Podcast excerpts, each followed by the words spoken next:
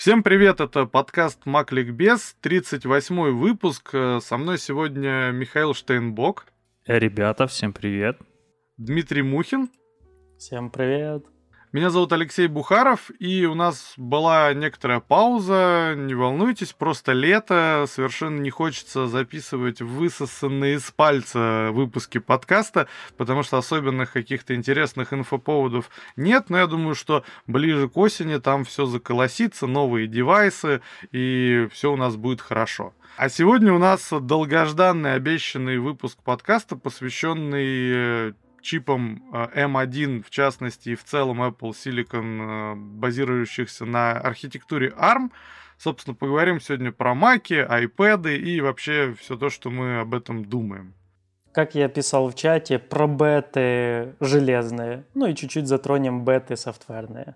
А я предлагаю сразу начиная говорить о компьютерах на базе, ну, в частности, M1, а, сделать оговорку, которая фундаментально важна во всей нашей беседе. Как кто-то внимательный заметил, что Apple поступили очень хитро, и свой новый чип в компьютерах они внедрили только в свою базовую линейку. То есть они заменили э, свой MacBook Air, заменили базовый MacBook Pro 13 и также добавили базовый Mac Mini. А, ну еще iMac 24 недавно относительно презентованный. И во всех устройствах, кроме MacBook Air, у вас есть все еще опция приобретения более мощной, более дорогой железки на традиционных процессорах Intel. И важно, почему я хочу с этого начать, с того, чтобы вы понимали, что Apple пока очень осторожно не лезет в прям такой махровый про-сегмент, который у них раньше, собственно, такой сегментированный был момент. А спрашивать с этих устройств нужно, ну, пока еще именно как с устройств самой базовой линейки. То есть вот когда они выпустят старшие iMac, старшие MacBook Pro, Mac Pro, вот этот обещанный на там 100-500 миллионов ядер, вот тогда мы уже с них будем спрашивать как с полноценных железок, а не типа, ой, извините, на MacBook Air за 100 тысяч рублей я не могу запустить все. То, что я хотел дополнить, есть еще, где они лезут в профессиональное, в кавычках, направление, это iPad M1. Да, отдельно поговорим. Михаил, который, да, очевидец. Э, есть секта свидетелей М1, да, а я очевидец М1. А, вот. Ну и мы же помним, да, что на Интеле покупают только дурачки и, и лохи, да? Так вот, смысл какой? Значит, я а, являюсь э, счастливым обладателем MacBook Air на M1, уже, ну, буквально, наверное, месяца три. Около того, наверное, чуть меньше. Пусть будет два, это уж точно.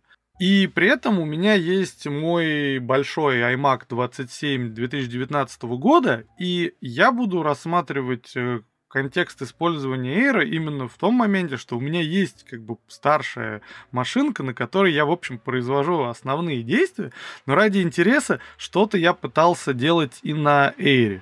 И в целом, в общем, то, что я увидел и то, что я в процессе использования ощутил от этого компьютера, оно меня скорее радует. То есть, э, действительно, в прошлом даже году когда вышел 2020 года Air еще на Intel, который был с вот этими убогими i3 процессорами и так далее в базе, это была совершенно, ну, не презентабельная машина, которая в реалиях э, мира современного, она даже с какими-то базовыми задачами не всегда справлялась очень хорошо. То есть люди стабильно жаловались на плохую систему охлаждения, которая там действительно очень спорно реализована технически, и компьютер даже при своем не самом там мощном процессоре умудрялся довольно сильно греться, тормозить и так далее. Но казалось бы, что вы покупаете самую там слабую машинку в линейке портативной техники Apple и как бы чего вы хотели. Вот, но тут выходит э, Air на M1, и он, э, собственно, закрывает практически все, если не сказать больше, базовые задачи пользователей и делает это очень хорошо.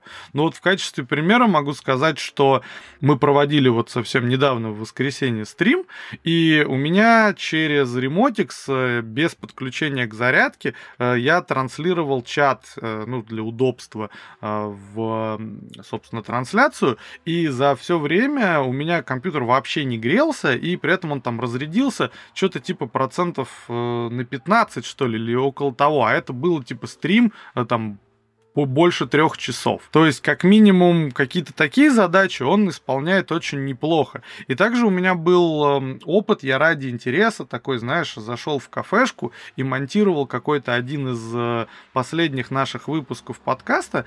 И я ради интереса, это в тот момент э, была еще версия Adobe Audition, которая была не переписана под э, M1, сейчас она уже есть э, в нативной работе, об этом мы сейчас тоже чуть поговорим. И на под розеттой я монтировал, собственно, часа два этот подкаст, и у меня тоже компьютер оставался абсолютно холодным, там был, по-моему, на чипе 35 градусов по айстату, и при этом он за два часа там разрядился типа процентов на 10. То есть, э, ну, какие-то на самом деле феноменальные показатели, и, в общем, единственное неудобство, которое я испытывал в этот момент, это то, что 13-дюймовый экран, ну, не очень удобен лично мне для какой-то работы с контентом. А после 27 дюймов-то, конечно. Да, я лично считаю, что и 16-дюймовый MacBook Pro со своим встроенным экраном он мне не может заменить любой внешний монитор, либо там тот же iMac, потому что, ну, я вот когда какой-то монтаж делаю, я прям чувствую, что меня загнали вот в клетку. В общем, как бы такие у меня первые впечатления. Насчет экрана я прям полностью поддерживаю, потому что у меня в офисе на работе 32-дюймовый, ну как 32, 31,5-дюймовый 4К экран, без которого я просто ну, не могу нормально, полноценно работать. Хотя есть люди, которые привыкли к своим, там, не знаю, 23 24-дюймовым монитором, и когда они там подходят к моему столу и говорят, как ты здесь вообще, вот это ты, ты что, головой вертишь со стороны в сторону каждый раз? Нет, просто это удобно, и ты привыкаешь очень быстро.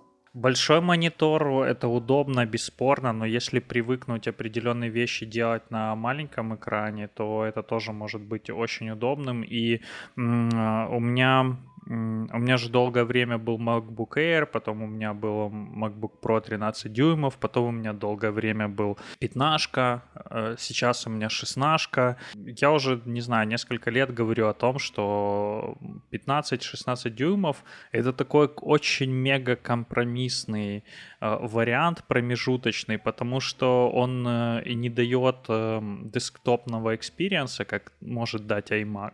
То есть огромный экран, больше производительности и вот это вот все. И он и не дает той легкости и компактности, которые дают 13-дюймовые устройства, особенно MacBook Air. Дима, ты помнишь нашу золотую формулу, да?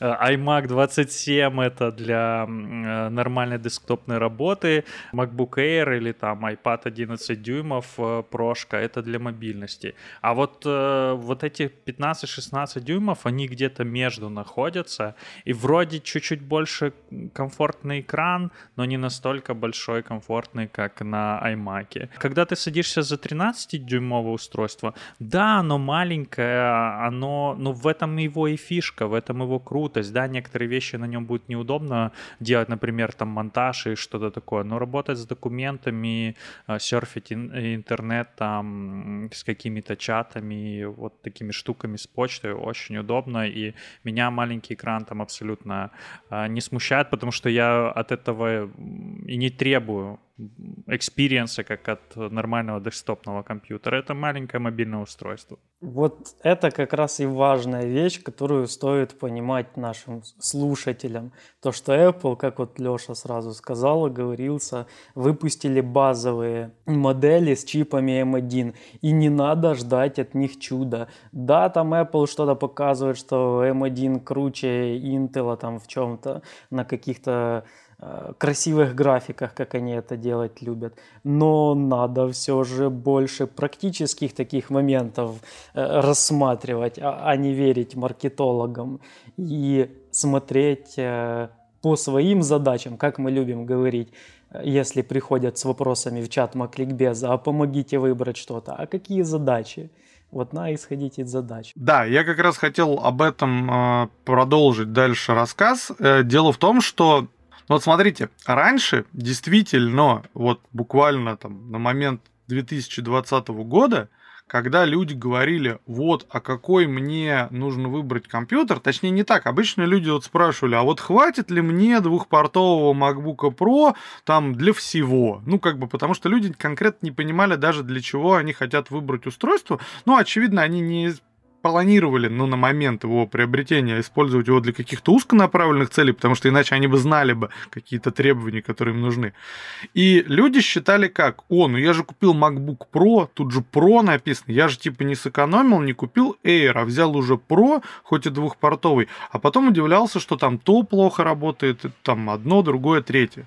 Вот э, раньше я бы сто процентов бы сказал, что, ребята, не берите двухпортовку, потому что, ну, лучше там под подкопить, взять э, более старший, вы себе ж потом спасибо скажете, потому что, ну, не сэкономили. Я твоего совета, Леха, в свое время послушался, взял четырехпортовку и ни разу не пожалел. Я считаю, что Apple сделали с M1 э, маками две очень важные вещи. Ну, три, если считать то, что уже сказано, что они пока играют только на базовом уровне. То есть они не лезут и не говорят, что мы тут вообще все затмили, у нас э, все может. То есть, смотрите, смотрите, э, первый момент очень важный, что они действительно теперь можно сказать, то есть я со всей ответственностью, попользовавшись там вот два с лишним месяца этим Эйром, могу сказать, что я абсолютному большинству людей, которые сами не знают, для чего им компьютер, но явно для каких-то очень базовых пользовательских задач, я могу прям порекомендовать этот компьютер. Потому что ты получишь реально устройство, которое будет выполнять очень недурственно, очень неплохо свои вот, ну, какие-то максимально стандартные задачи, типа там браузинга, работы там с текстом, каких-то работы там с видео, с фото, ну, вот такие чисто на пользовательском уровне. Когда у меня спрашивают там на тему M1 или все же Intel или что-то в этом плане, я делаю очень важную оговорку. Я думаю, наверняка и ты тоже ее делаешь. Если все же есть какой-то специфический софт, на маке, который нужно, чтобы он 100% работал, надо проверять, э, поддерживает ли его э, работа там э, Mac OS э, хотя бы через розетту. Я уже молчу про переписанное под M1 в таких ситуациях, вот когда для абсолютно базовых задач нужно устройство, я вообще могу даже вот этот э, iPad Pro на M1 посоветовать. Э, я зрители не, не видят, но Леха так машет рукой, типа э, не очень. Э, я расскажу историю. Э, был я в разъездах месяц назад. Э, приезжал ко мне мой друг из солнечной Калифорнии. Я ему тут устраивал тур по Украине. А, мы ездили по разным городам и весям. Так как у меня на это время был запланирован отпуск, но отпуск не сложился, так как я перешел на новую работу, и как возможность отпуска отпала на какое-то время, а, я работал в дороге. И у меня произошла бедося с моим новым модным э, крутым э, MacBook Pro 16 дюймов. Он почему-то в одной, э, одним прекрасным утром перестал загружаться. Такой, все, я не буду там сбрось пароль или чего-то он у меня там такое просил. Э, короче, отказывался работать. А у меня как бы попа начала бомбить. Мне тут сейчас созвоны, короче, это надо там э, работу работать, а у меня устройство отказывается э, работать. И у меня был со, со мной мой iPad Pro. Я чудесным образом взял его э, и с него поработал полдня, и он закрыл мне все задачи. Созвоны в Teams, демонстрация экрана, работа с джирой, э, почта э, и все вот эти вот вещи. Там слайки всякие, вот луки, все, все, все, все. То есть офисную работу, там менеджерскую, мне это устройство закрыла вообще без каких-либо вопросов, с единственным, как бы, таким, ну, я не знаю, не минусом, ну, может быть, минусом, то, что на демонстрации экрана было меньше контента видно, как бы, на самом экране, потому что сам экран маленький. Все остальное прекрасно поработало, причем заряда у меня это съело за полдня что-то в районе 30%, то есть при, при желании мне бы на весь рабочий день с головой бы хватило и батарейки, и э, я, кстати, замерял, вот э, как батарейку кушает, например, созвон в Teams с э, видео там или с демонстрацией экрана. За часовой звонок э, у iPad уходит примерно 12%, по-моему, что-то такое, или 13%. У MacBook 16 уходит больше 20%. То есть там э, расход батареи примерно в, в два раза больше. То есть для каких-то офисных задач базовых даже iPad уже будет справляться. Это к вопросу, а может ли заменить э, iPad э, как компьютер? Может, но в определенных кейсах и в очень э, как бы ограниченном круге задач. В таких ситуациях может, в других не может абсолютно. Вот я как раз и хотел сказать про другие задачи, потому что у меня сфера деятельности, ну, чуть-чуть отличается от э, среднестатистической. И в моей рабочей сфере даже MacBook э, не может покрыть там половины задач. Я уж молчу про iPad.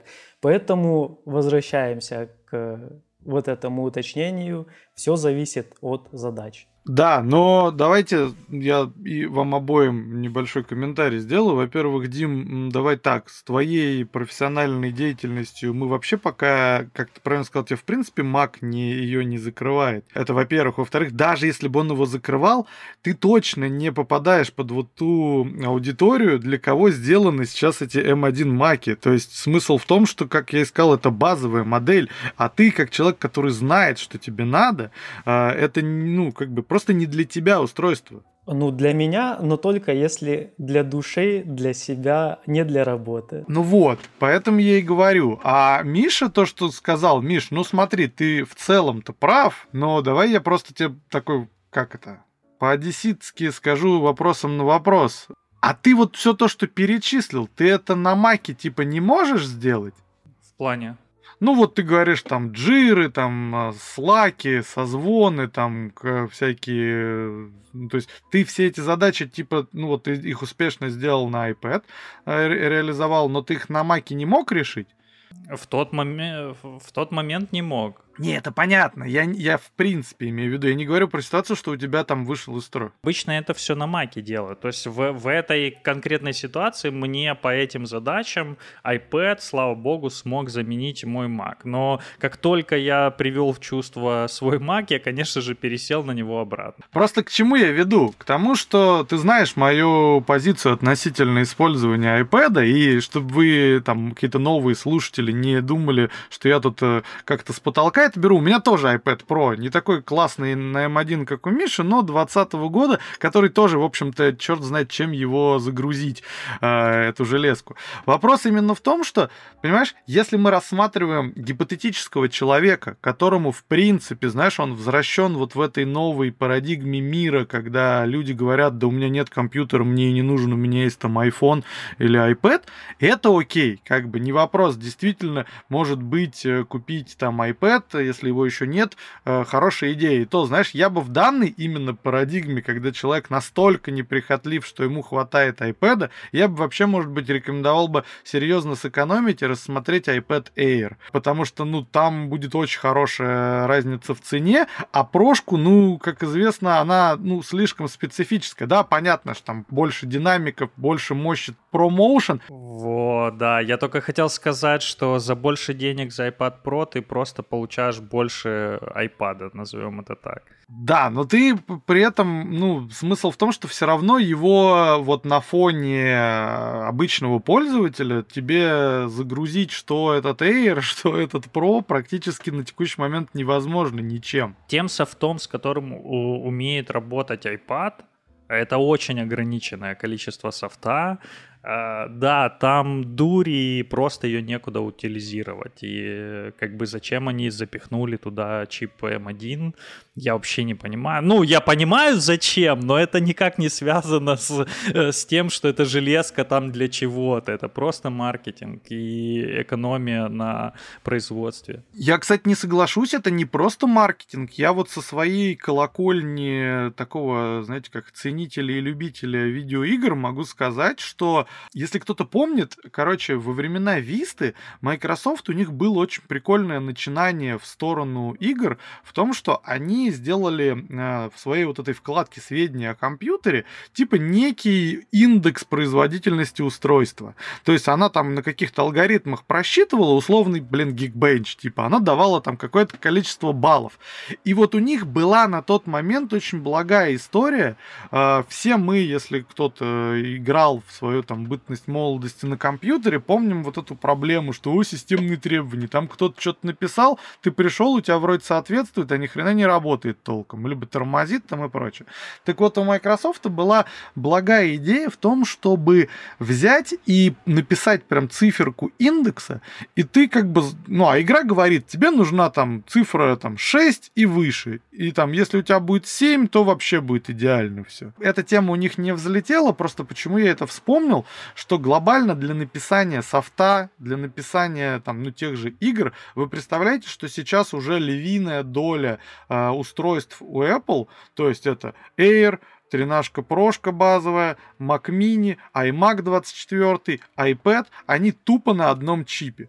То есть я представляю себе, что, допустим, при написании какой-то игры, насколько можно просто оптимизировать под одно что-то, и потом просто сказать, что вот, смотрите, если у вас M1, эм то все будет шикардосиком. Там же показывали уже там Baldur's Gate 3 там и прочее, как они типа классно, если их оптимизировать, все типа работает на этих M1. Эм и дальше будет только лучше, потому что там следующие процы, они будут там условно там M1X, M2. Но суть в том, что они явно будут обратно совместимы. И условно говоря, как, э, ну там, не знаю, была там PlayStation 4, потом была PlayStation 4 Pro.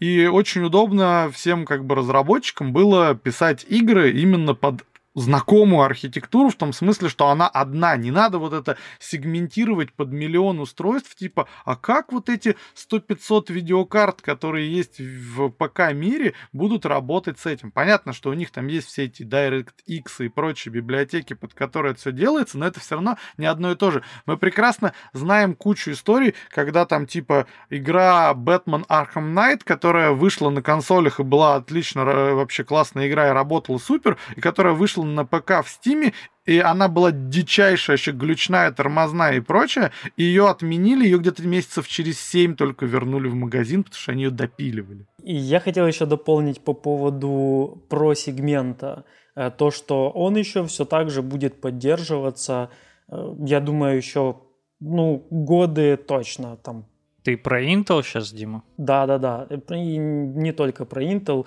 А, вот недавно я там читал, что вышло обновление поддержки драйверов на Mac Pro для новых э, AMD Vega там двух видеокарт, которые вышли. Я еще хотел дополнить по теме iPad, просто меня унесло, как обычно, волной куда-то в сторону. А я вот просто сейчас зашел на сайт apple.ru, и я буду оперировать рекомендованными российскими ценами э, в рублях, потому что это самый показатель того, что вы, скорее всего, сможете найти дешевле, просто дороже уже вряд ли будет. То есть на Apple.ru это самое дорогое дорогая цена будет всегда. То есть она либо будет такая же, либо меньше. Так вот, прикол в том, что, Миш, э, минимальный iPad Pro 11 на текущий момент на 128 гигабайт в рублях стоит 78, там, ну, чуть меньше, 78 тысяч рублей. Ну, естественно, добавьте сюда клавиатуру, даже какую-нибудь, не обязательно такую классную, как у тебя, э, даже не обязательно родную и пловую. Там, там логитечевские офигенные есть пожалуйста, но она тебе все равно будет стоить каких-нибудь тысяч там 7, 8, 9.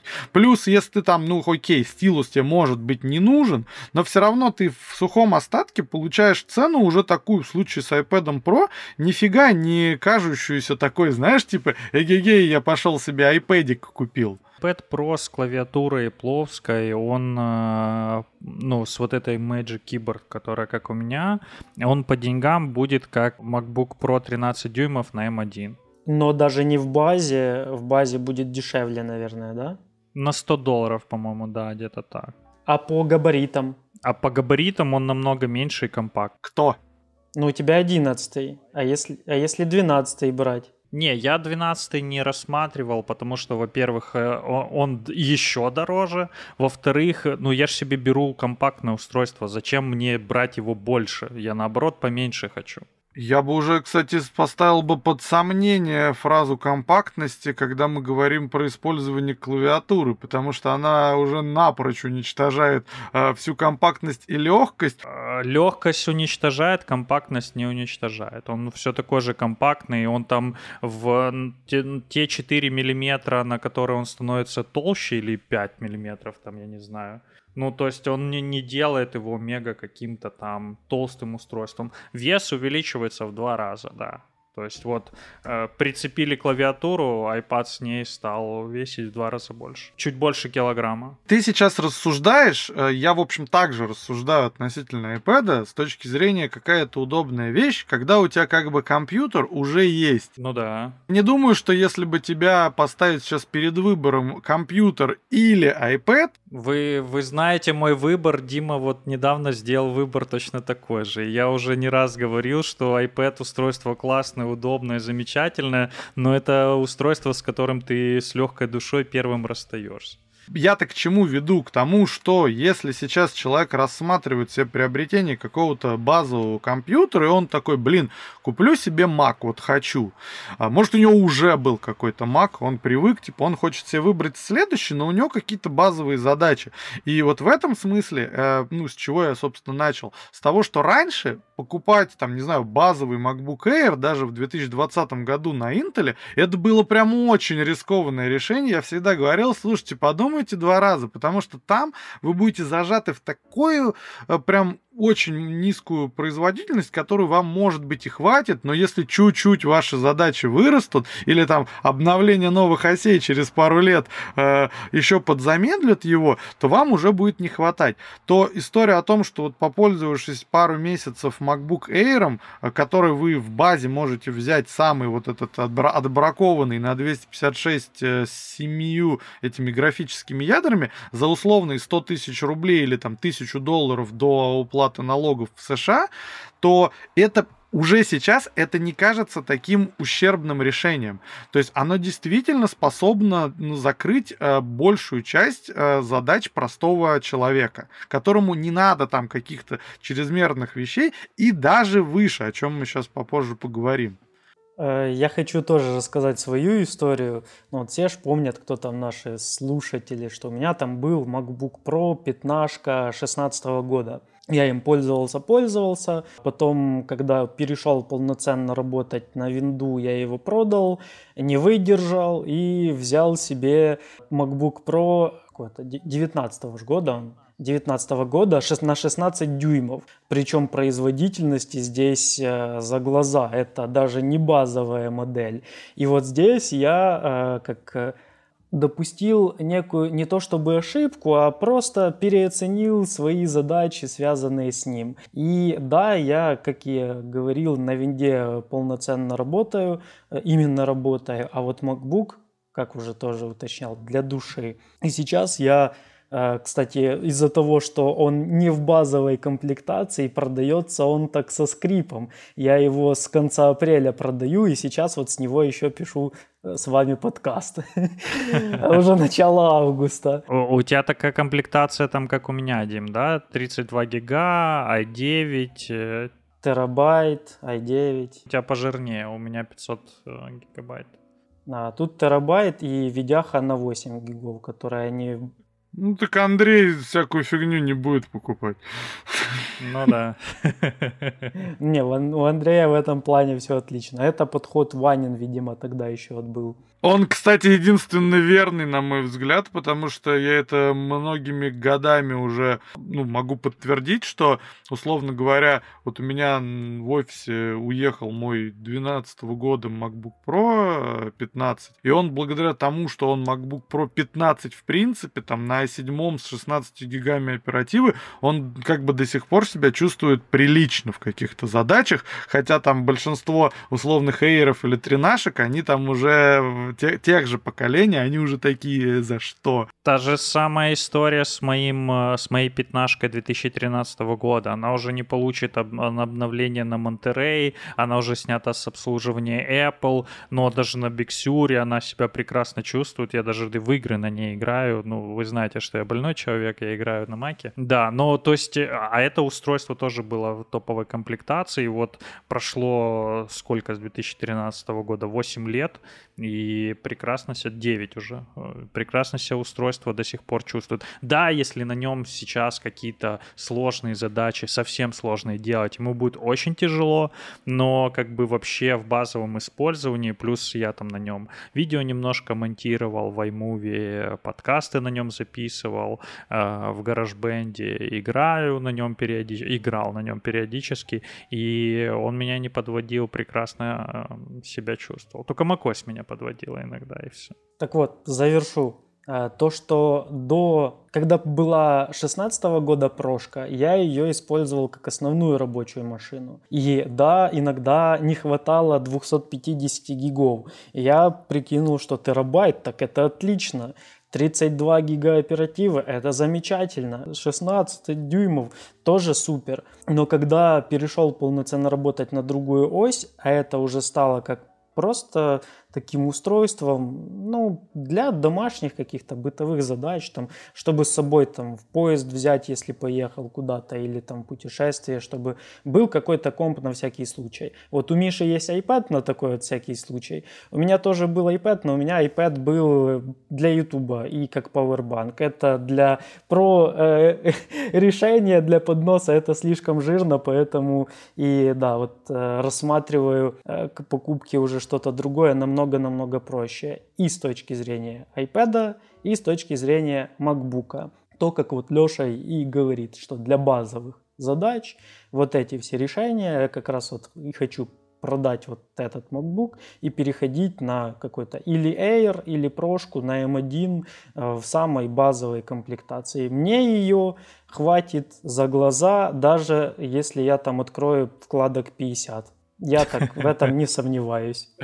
Может даже больше, Дима. Может даже, как ты любишь, 500 вкладок откроешь, и все будет в порядке. Ну, iPhone справляется, чё MacBook не справится? Тем более, чип-то там одинаковый теперь, ну, плюс-минус.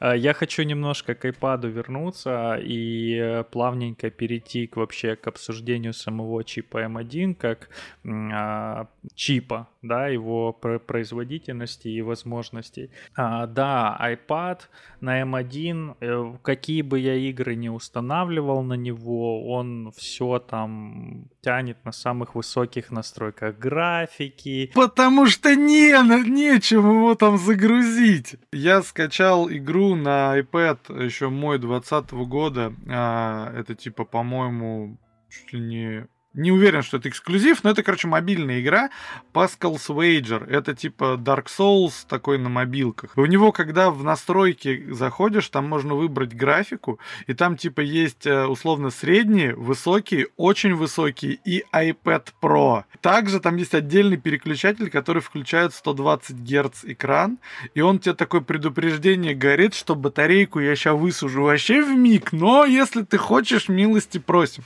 И вот ты включаешь ему все все на макс. Эти 120 Гц и вообще все отлично.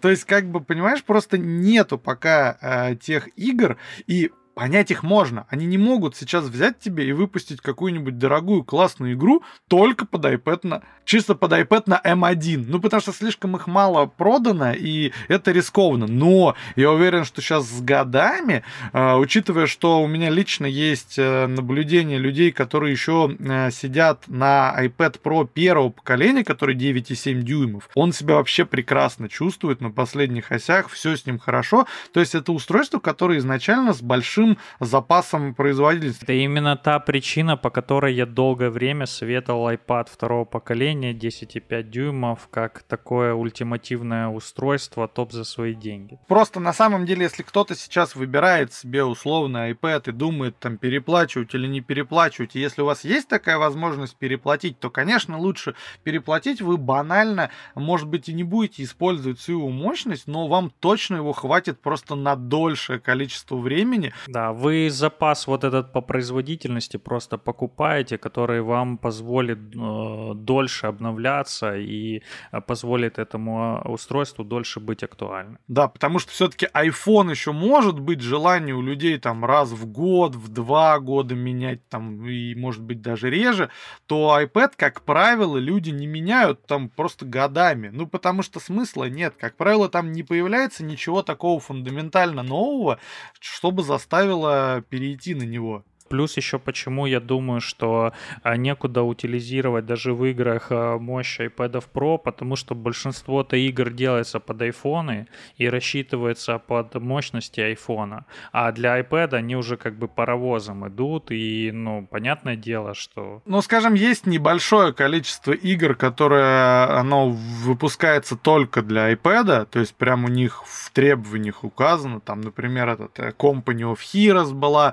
порт с компьютера компьютера, типа, она прям писала, что мне нужен iPad. Там, ну, не говорила, что какой-то там последний, но ей просто по размерам экрана, ну, ну не смогли они это все уместить в айфоновский формат. То есть такие примеры есть, но их абсолютное меньшинство. Понятное дело, что посмотрите на цифры, вот недавно только Apple отчиталась по э, кварталу третьему, и э, посмотрите на цифры, которые э, продаются айфоны, и, ну, кто в здравом уме скажет такой, не, я не буду делать делать под самое продаваемое устройство Apple э, свои там игры, программы и так далее.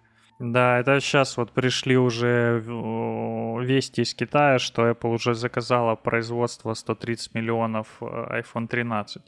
Да, на эту осень. При этом, при всем, при вот этой всей дуре, приложение на iPad продолжает крашиться. Э, иногда там телеграмчик крашится, вот э, эмодзи хочешь какую-то там э, выбрать, отправить кому-то, оно хлоп, ну, закрылось там. И... Ваня только не говори. Да что Ване говорить, он и так все знает. У, него, у Вани где-то на полке лежит какое-то iOS устройство, по-моему, тоже iPad Pro. Он его периодически, как я понимаю, достает. Такой, типа, там потыкает его пару минут, такой, э, говно, и кладет обратно, короче. На... Ну, я точно знаю, что он скачивает новые обновления системы, смотрит на них, говорит говно и кладет обратно на полку. Это сто процентов.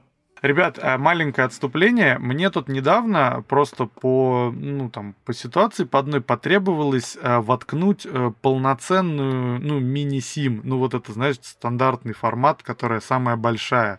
Э, ну, естественно, ее там ни в какой современный аппарат не воткнуть. И я отрыл iPhone 3GS, который работает. Он еще там реально минут 30 заряжался для того, чтобы стартануть. Там, видимо, совсем все плохо с батарейкой, но завелся. И забавно там были вот эти установленные приложение, которые в тот момент, когда я им пользовался, и ты такой тыкаешь куда-нибудь там условный там Инстаграм, он такой пошел нафиг, типа не буду работать, там YouTube, пошел нафиг, не буду работать и так далее. Но он работает, и я просто к чему вспомнил эту ситуацию, что я такой в него потыкался, он реально, ну, по современным меркам, там, пофигу, какой у него экран, там, его размер и прочее, он реально тормозит. Ну, в смысле, он работает очень медленно, а по тем временам это было норм, это абсолютно было стандартно. Это я к тому, что Вань просто такой периодически, знаете, как надо каждому доставать, мне кажется, такое устройство, и раз в полгода им попользоваться, чтобы, знаете, как не наглеть, а радоваться тому, что у нас сейчас есть. А Ваня, наоборот, он такой просто такой, а может, все-таки Apple не такое говно? И такой раз достал, не не, не, все правильно, все говно. Я все вспомнил, мне нормально. У Вани просто нет прогресса. Я не помню, как его зовут, этот комик есть один. Есть офигенный выпуск, э, вернее, интервью с ним, когда он рассказывал о том, что мы все зажрались. Луиси Кей. Да, точно, Луиси Кей. Про самолет особенно. Вот, говорит, летишь в самолете, и тебе стюардесса подходит, говорит, у нас есть интернет, вы можете им воспользоваться. Он такой, о, отлично, зашел там что-то смотришь, смотришь. Тут хоп, он прервался. Стюардесса объявляет, говорит, что извините, из-за там технических неполадок временно интернет не работает, но скоро заработает. И тут, говорит, слышу сзади чувак, так какого хрена? Где мой интернет? Говорит, чувак, ты летишь на высоте там охеренной, ты смотришь YouTube, и тут только вчера, только сегодня узнал, что так можно сделать, и уже требуешь от людей, чтобы оно постоянно и везде работало. Зажрались. Там сказал что-то из разряда, типа, какого хрена ты, говорит, требуешь чего-то от той вещи, о которой ты узнал 10 секунд назад. Но на самом деле действительно так. И мне кажется, в качестве профилактики я бы всем людям рекомендовал бы просто вот достать бы какой-то свой там компьютер старый, там смартфон и так далее. Они на самом деле от того, что полежали, хуже не стали. Просто на самом деле прогресс продвинулся так, что теперь уже, ну, как стандартами являются совсем другие вещи. И знаете, сам, самый простой пример — это какая-нибудь, знаете, опять я, извините, к своим видеоиграм любимым этим вернусь. Это эпоха PlayStation 1, когда, типа, первые трехмерные игры стали появляться массово. Это было прекрасно. Это было прекрасно. На самом деле, ты сейчас, если на них посмотришь, если отбросить ностальгию, там без боли смотреть нельзя. То есть, там, знаешь, частота кадров там 15, это вообще норм было. То есть, там выпадающие текстуры, оно еще э, специфика архитектуры первой PlayStation была такое, что там э, модели их как будто потряхивает. То есть, они как бы стоят и такие, ну, то есть, вот абсолютно статическая картинка, знаю, столб стоит на улице, его немножко вот трясет.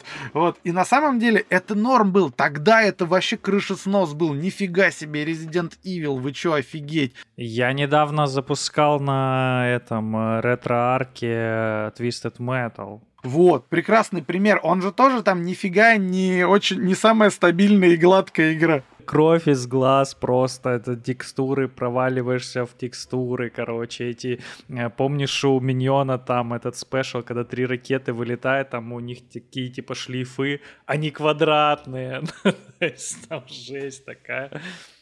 Я думаю, вы наверняка слышали и смотрели какие-то спидраны. А, помним комментарий одного из э, наших слушателей. Спидран — это прохождение игр на скорость. Так вот, э, эти... Так вот, э, есть такие спидраны, где ищут именно вот такие лазейки, глюки, баги в играх, перескакивают через уровни. И да, это, это ж весело, почему нет? Сейчас их тоже куча в играх. Я просто к тому веду, что ну, на самом деле у вас бывает есть ощущение, что так как это все было ну, плавно на самом деле, ну то есть не было такого, что у вас был в руке там iPhone 3G, а вы делали на него фоточки на вот эти 0,3 мегапикселей типа, а потом у вас 12 Pro Max, и вы такие, слушайте, что-то вот прям вот прогресс скакнул. Нет, это там вот 10 с лишним лет, каждый раз по чуть-чуть у вас становилось все побыстрее, поплавнее, там э, камера получше, получше получше. Вот, просто, ну, мозг так устроен, что нам кажется, что, ой, у меня вот тогда романтические отношения с прекрасной барышней были, в руке был вот этот вот плеер, и вот было так удобно и классно, и музыка тогда лучше была. А какие-нибудь вот старые записи послушайте, если, ну, не каких-нибудь метров зарубежных, а на самом деле что-нибудь такое отечественное, там вот, блин, там же просто даже банально э, коммерческая студийная запись, которая сделана хреново. Вот, но она там шипит, фонит и прочее. Короче, я к тому веду, что не надо, ну, типа, ностальгию ставить э, с одной стороны впереди всего, а с другой стороны, как бы, ну, цените то, что у вас есть сейчас, а если вы не в состоянии прям перманентно для себя это уяснить, я вам говорю, возьмите какое-нибудь старое устройство, чуть-чуть им попользуйтесь, и вы сразу отблагодарите весь технический прогресс за то, что у вас сейчас есть. У меня для этих целей есть iPad 3 на iOS 9. Это тот самый с э, битым уголком? Да, да, который я периодически беру в руки, запускаю, смотрю, как он. У меня еще есть iPad 2. Потому что в третьем Ретин дисплей появился, поэтому это еще ничего.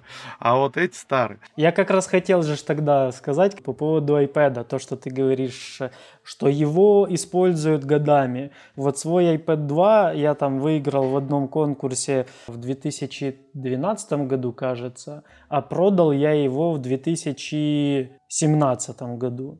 То есть Пять лет он отработал нормально так. Ну или в 16. Ну, короче, около пяти лет он отработал. И еще кто-то его купил, и кто-то им еще пользуется.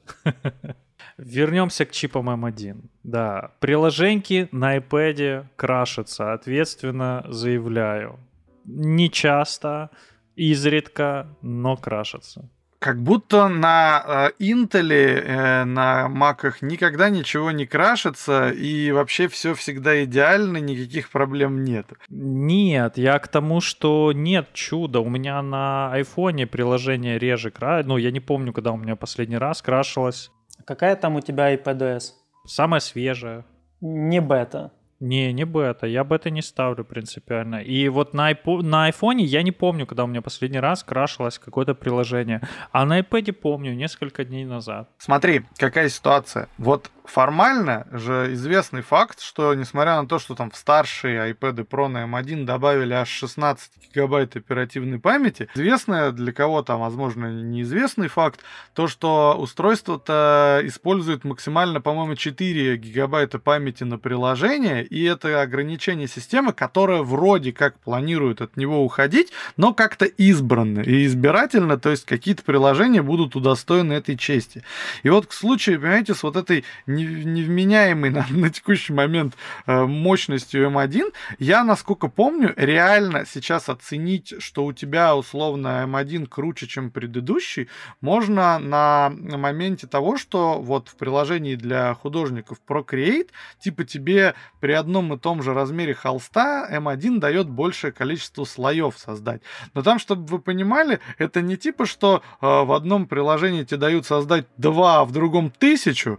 Вот, то есть их в целом и в э, прошлогоднем iPad Pro довольно много. Я не знаю, на самом деле, каким там надо быть э, любителем слоев, чтобы им не хватало. Но, как бы, вот тебе показатель того, что оно где-то лучше. Скорее всего, отрыв, он, естественно, будет э, увеличиваться.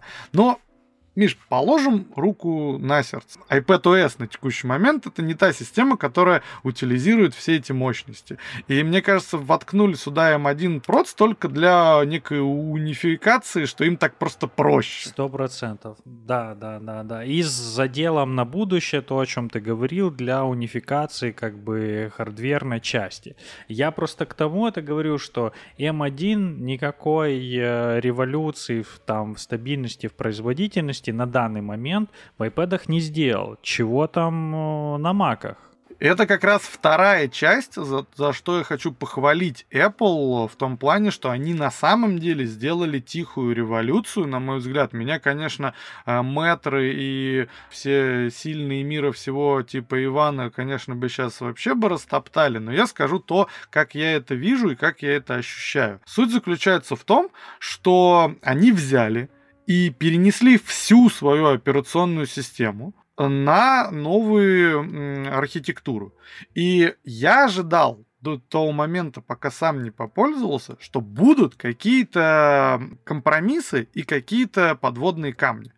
А тут получается как? Что вся система полностью переписана, все ее компоненты. Не то, что мы там где-то поленились и какие-то старые легаси моменты не перенесли. Нет, полностью вся система работает нормально на э, новом процессоре. Все их собственные приложения были сразу переписаны. Это тоже очень круто, потому что у Apple в истории часто была такая история, когда у них что-то где-то с чем-то не работает. Типа, бывали же случаи эти великие, когда условно выходит выходит Каталина, а Final Cut еще не обновился, и он нифига не запускается. Или крашится, там есть какие-то сбои. Да, это вопрос там каких-то буквально там двух дней, но это, на мой взгляд, вообще супер недопустимо плане Apple они молодцы. Мне просто сейчас я отражу, вспомнился Microsoft с Windows, где сейчас на десятке до сих пор можно найти какие-то пункты, элементы дизайна чуть ли не из 98-й винды.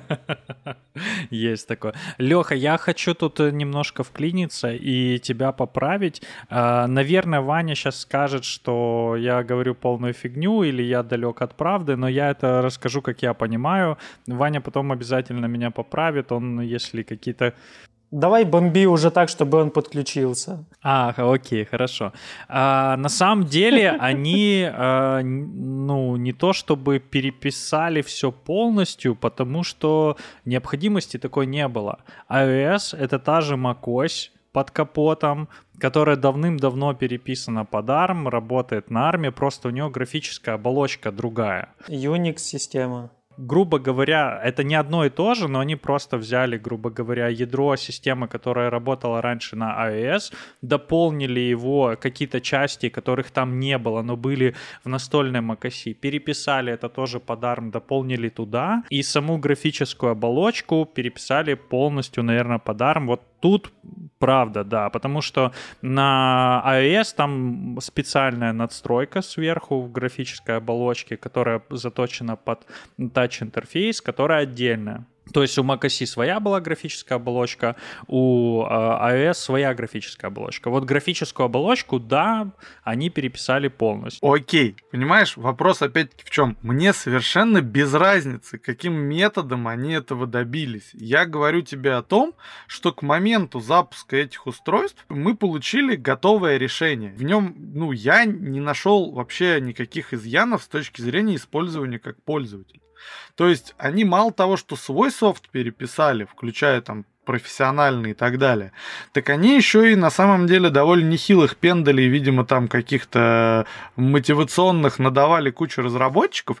Радио рептилоидов передает, что они крупным особо разработчикам вообще очень много чемоданов денег занесли, чтобы они свой софт переписали под M1. Это прекрасно. Это прекрасно, потому что, смотри, раньше было как? Типа, условно, на iOS выходит, ну, в смысле, выходит новая iOS, и там какую-нибудь новую заявляют функцию, там, не знаю, AR тем разработчикам, которые внедрили эту функцию, они по факту, допустим, выделяют им отдельный какой-нибудь раздел в Web Store. Ну и тем самым как бы разработчики более классные, более на слуху, у них идет большее продвижение. Тут получается какая ситуация? Всякие, знаете, вот эти традиционные, я их назову, разработчики под Mac, э, типа там, ну вообще под Apple, например, там Affinity, э, или куча таких небольших э, разработчиков, которые делают, ну, какой-то класс классный софт именно под, под Mac. Они ты что, для них это было на уровне личного задания какого-то, что мы, типа, впереди паровоза, там, там, мы раньше, чем Photoshop, вы перепишем свои там эти Affinity дизайнеры, Affinity фото, там, пиксельматоры и так далее. И это очень круто, что они как бы смотивировали, неважно, опять-таки, каким способом, разработчиков сделать это. Это первая часть. Вторая часть. На самом деле, ну, я человек, который был свидетелем того, когда Apple переходил с PowerPC на Intel, и поверьте мне, первая розетка, которая запускала PowerPC приложение на X 86, она работала супер через жопу.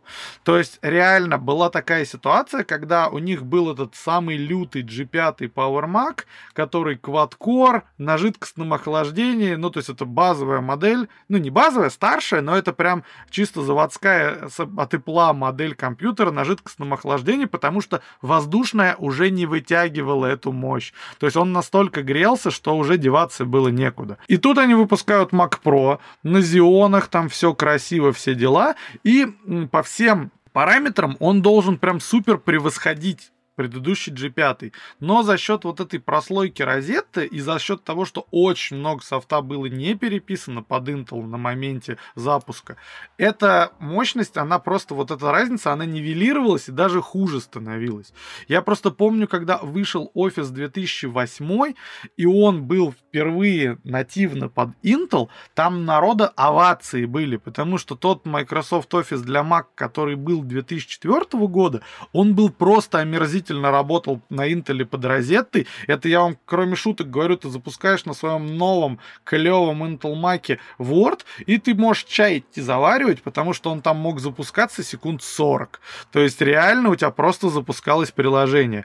И вот на этом, понимаете, сравнении, то, что я вижу сейчас, мало того, что они весь софт свой переписали, мало того, что они кучу разработчиков, а вот уже спустя там полгода действительно очень много софта такого, ну, важного и ключевого переписано. Или работают через розетту.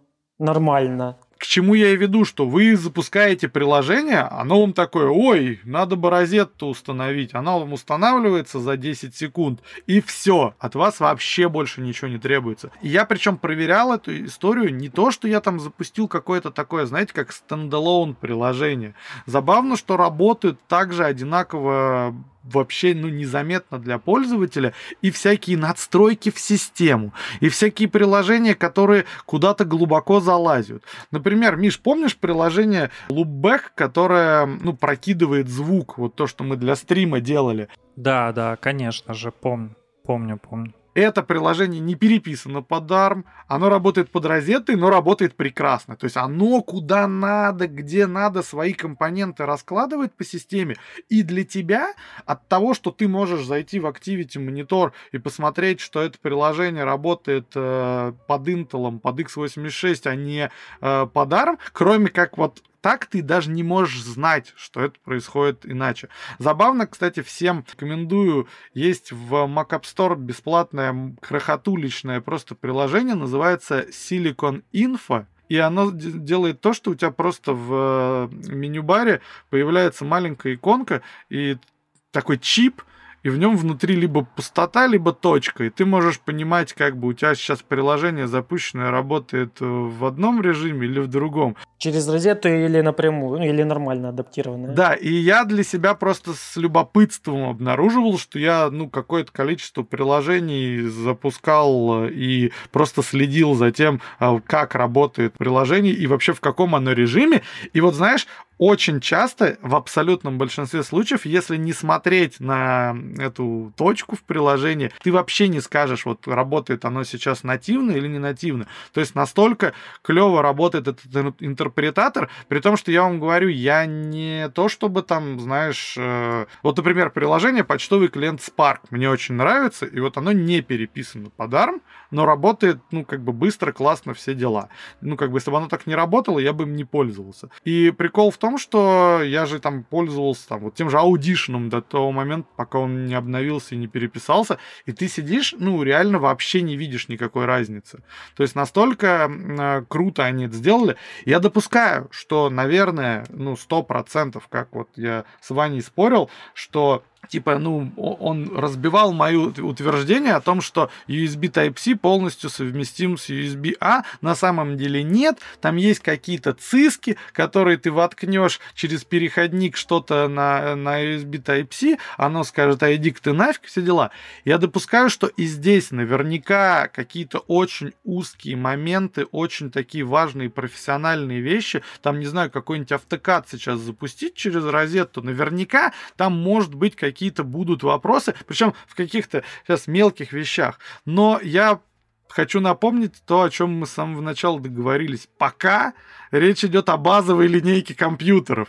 И как бы очень трудно, наверное, требовать от э, вот компьютера за условные 100 тысяч рублей, который э, является самым вообще дешевым компьютером у Apple, э, каких-то супер профессиональных и узких задач. Какой-то производительности, как от компьютера за 250 тысяч рублей, например. По поводу какого-то автокада и так далее. Про автокад я не спрашивал у коллег, а вот про мой любимый Fusion Fusion 360 я спрашивал у разработчиков, э, будет ли он адаптирован под M1. Это было еще там в феврале-марте, кажется. Тот чувак, который отвечает за разработку Kitchen Song, он ответил следующее. Говорит, мы присматриваемся как разработчик ПО э, к чипу M1. И пока мы сделали, чтобы он работал через розетту. Да, там может не все пункты работают, но тоже, опять же, он тоже оговорился, все базовые основные возможности там работают. Могут возникать сложности из очень-очень узконаправленными частями той программы, там какой-то generative design или еще что-то более нишевое, даже в среде пользователей этой программы. Но говорит, что мы присмотримся, если это нужно будет, мы перепишем, чтобы оно работало нативно. И э, в этом плане хочу как э, свои какие-то выводы сказать на тему, как я это вижу в продолжении того, что это все на базовых э, э, маках э, сейчас э, как экспериментально, можно сказать, проверяется. По сути, те, кто сейчас взяли э, эйры, прошки и так далее на M1, это условные бета-тестеры. Бета-тестеры, но железо за деньги, за свои деньги, не за деньги компании. Да и софта тоже, чего уж там. Софта дополнительно. То есть это как, ну, принцип и того, и другого. И, и я к тому, что сейчас вот обычные люди, хомячки, проверят это все, протестируют, это все отточат, пофиксят, э, там, поубирают баги, и можно будет это масштабировать и на рынок про уровня, где уже детские болячки из железок и софта поубирают, э, будут выявлять уже такие более нишевые болячки и их убирать.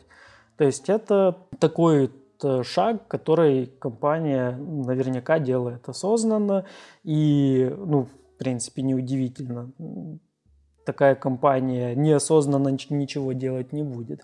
Э, я к тому, что э, эти все шаги – проверка того, как это все работает. И возможно ли масштабировать на про-сегмент? Да, скорее всего будут, но опять же не факт, что все и сразу. Да, они там писали в блоге, что в течение двух лет мы там хотим э, это все как э, внедрить. Но не стоит забывать, что э, есть еще такая вещь там уже где-то более э, лайтово, где-то менее лайтово, как пандемия, дефицит с чипами, по технике сейчас вообще все жестко. Не стоит ждать, что прям Apple такие, там мы же обещали в два года, мы сделаем в два года. Нет, этого не будет, учитывая эти все нюансы. Это все затянется и, и может и не на один, и не на два дополнительных года. В том числе и поддержка Intel. Вот те свидетели, которые говорят, там, замечаю, вот когда смотрю блоги, видеоблоги какие-то или ютуберов, э, то они так, там все, M1 это топ, пушка, огонь, не берите Intel, это прошлый век, ни в коем случае.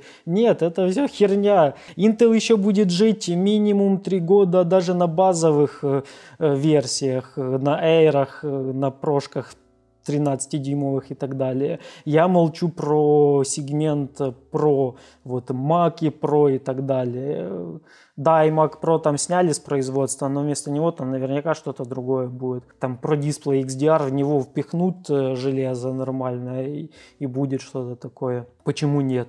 Это, конечно, предположение, известно будет только с презентации Apple, но все равно. Так что Intel жить будет, мне кажется, минимум, минимум лет пять так точно. Дим, я просто хотел тебя допол- дополнить, что я тоже часто слышу такие вещи, что кто-то из видеоблогеров, всякие там романы ястребы, например, там или подобные э, типа как бы люди, шарящие в железе, даже про Тэч Вадим там бывало такое, вот слышал недавно, он говорил. Загоняется, да, и просто вот так вот кнопочку unsubscribe нажимаешь и все, потому что понимаешь, что человек э, либо идиот и абсолютно не понимает то, о чем он говорит. Нет, не, не до конца разобрался. А, не до конца разобрался, может быть, по двум причинам. Либо человек идиот, и он не понимает, о чем он говорит, ему просто типа нет желания разбираться. А, либо человек это делает осознанно, просто чтобы хайпануть и э, поставить громкий заголовок на свое видео, собрать побольше побольше лайкосов, разогнать, как говорится, да, там выйти как-то в тренд. То есть просто человек манипулирует как бы общественным мнением для собственной выгоды. Э, в любом и в первом, и во втором случае от таких людей стоит держаться подальше. И, ну, я вот просто кнопочку unsubscribe нажимаю и всем остальным советую делать то же самое. А по поводу того, что э, ты сказал, э, в целом, ну, как бы то, что они вот буквально на днях добавили новые видеокарты для Mac Pro, уже много о чем говорит, и э, это, ну, я вам гарантию даю, что они не дропнут этот, э, то есть невозможна ситуация, что они потратили деньги на разработку в коллаборации с AMD новых видеокарт, чтобы через полгода дропнуть это устройство ну, им нужно э, хотя бы с точки зрения коммерции какой-то определенный срок попродавать эти устройства, чтобы хотя бы вернуть те деньги, которые они потратили в R&D на новые видеокарты. Там же нестандартная видеокарта, у них своя собственная, ну, как бы дизайн этих видеокарт, по крайней мере... Как это слово? Проприетарные. Да, да, да, так точно. То есть, ну, и мы очередное видим подтверждение тому, что люди, которые кричали, что Intel все, ну, как бы так помягче сказать, а, очень сильно поторопились, я бы так это назвал. Да сами они все. Миш предложил отписываться от тех, кто ему кажется неугодным, если вам кажется, что человек несет чушь и неинтересно, а от нас отписываться не стоит. Более того, предлагаю вам ставить пятизвездочную оценку в iTunes подкастах, и на самом деле, к сожалению, не было с момента нашего отсутствия никаких вопросов к нам, поэтому отвечать мы на них не будем. Был один комментарий в украинском сегменте э, подкастов. Я сейчас э, открою и зачитаю. Там не было вопроса, но а, я, насколько помню, там было какое-то а, пожелание. Назовем это отзыв. Там был какой-то отзыв. Пишет нам Иван Ященко, наверное. Э, прошу прощения, если я неправильно прочел транслит. А, зарашил за несколько дней половину выпусков, немного э, передоз яблочных тем в голове. Возьму небольшую паузу. Спасибо за труд. Спасибо за то, что слушаете и прям вот так вот основательно. Прямо несколько выпусков подряд. У меня есть маленькое дополнение в плане того, как можно смотреть э, комментарии под подкастами. Мы же выяснили, что они зависят от страны, в которой смотришь. И э, я как-то не проследил, и у меня автоматом, ну как автоматом, оно, видимо, предложило в очень неудобный момент э, уведомлением. Я кликнул ОК и закрыл, там отвлеченно был. И включилась вот эта штука на iOS 15 Private Relay, там, где э, шифрует вот эти все вещи, там VPN, не VPN, там Ваня об этом писал у себя на блоге, что э, что-то там. Э, и я как-то смотрю, а у меня Facebook уведомление показывает – там произошел логин через э, Германию Мюнхен. В смысле? И показывает название моего устройства. Смотрю э, в Safari, меня подхватывает, как будто я в Германии нахожусь. Леха, так что с выходом iOS 15 сможешь себе иногда включать вот эту штуку и смотреть, какие отзывы в других странах. Так пройтись по всем странам, еще надо выйти по-любому из учетной записи, потому что она же привязывается к входу в магазин какой-то локальной страны. Да, а на сегодня вот так вот мы резко оборвем это все. Нам есть еще что рассказать про M1, про софт, про некоторые недостатки и какие-то светлые стороны технологии. Мы в скором времени вернемся со следующим выпуском. Пожалуйста, не теряйтесь. Мы надолго не тоже не уйдем, я надеюсь. Постараемся. Да, спасибо, что нас, что нас слушали. Как всегда, люблю, целую, обнимаю всех. А, подписывайтесь на наши подкасты, а, подписывайтесь на Лешин канал на Ютубе. Возможно, там появятся когда-нибудь интересные какие-то видео, может быть, даже про неизвестную никому программу для macOS. Вот, и заходите в наш ламповый чатик э, в Телеграме, мы всегда рады пообщаться, поспорить, пообмениваться мнениями и э, до встречи в следующей серии. Мы просто решили разбить это, потому что материала очень много, а слишком долгие подкасты делать э, и нам не очень удобно, и э, вам, ну и слушать там двух-трехчасовой подкаст э, не так комфортно, как часовой. Так что до встречи в следующей серии. Ждем вас. Всего доброго. Всем удачи. До свидания.